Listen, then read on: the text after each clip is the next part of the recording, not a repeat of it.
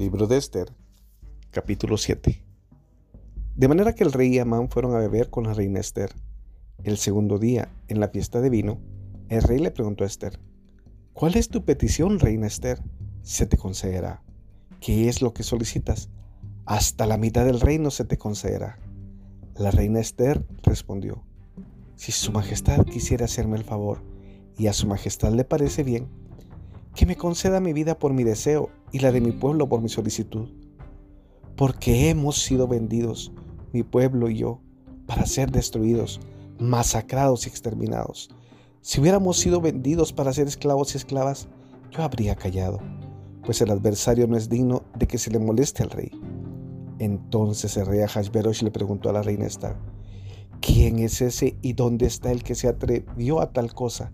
Y éste respondió, el enemigo y adversario es ese malvado Amán. Entonces Amán se llenó de terror en la presencia del rey y de la reina.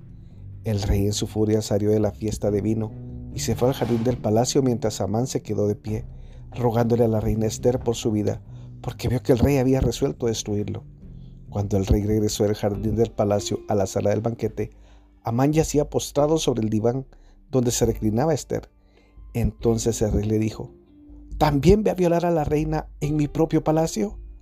Tan pronto salió la palabra de la boca del rey, le cubrieron la cara a Amán. Entonces Harboná, uno de los eunucos al servicio del rey, dijo, Lo que es más, hay un madero en la casa de Amán, de cincuenta codos de alto, que Amán hizo para Mordejai, el hombre cuyas palabras salvaron al rey. Entonces el rey dijo, Empánenlo a él. Así que empalaron a Amán en el madero que él había preparado para Mordejai y se apaciguó la ira del rey.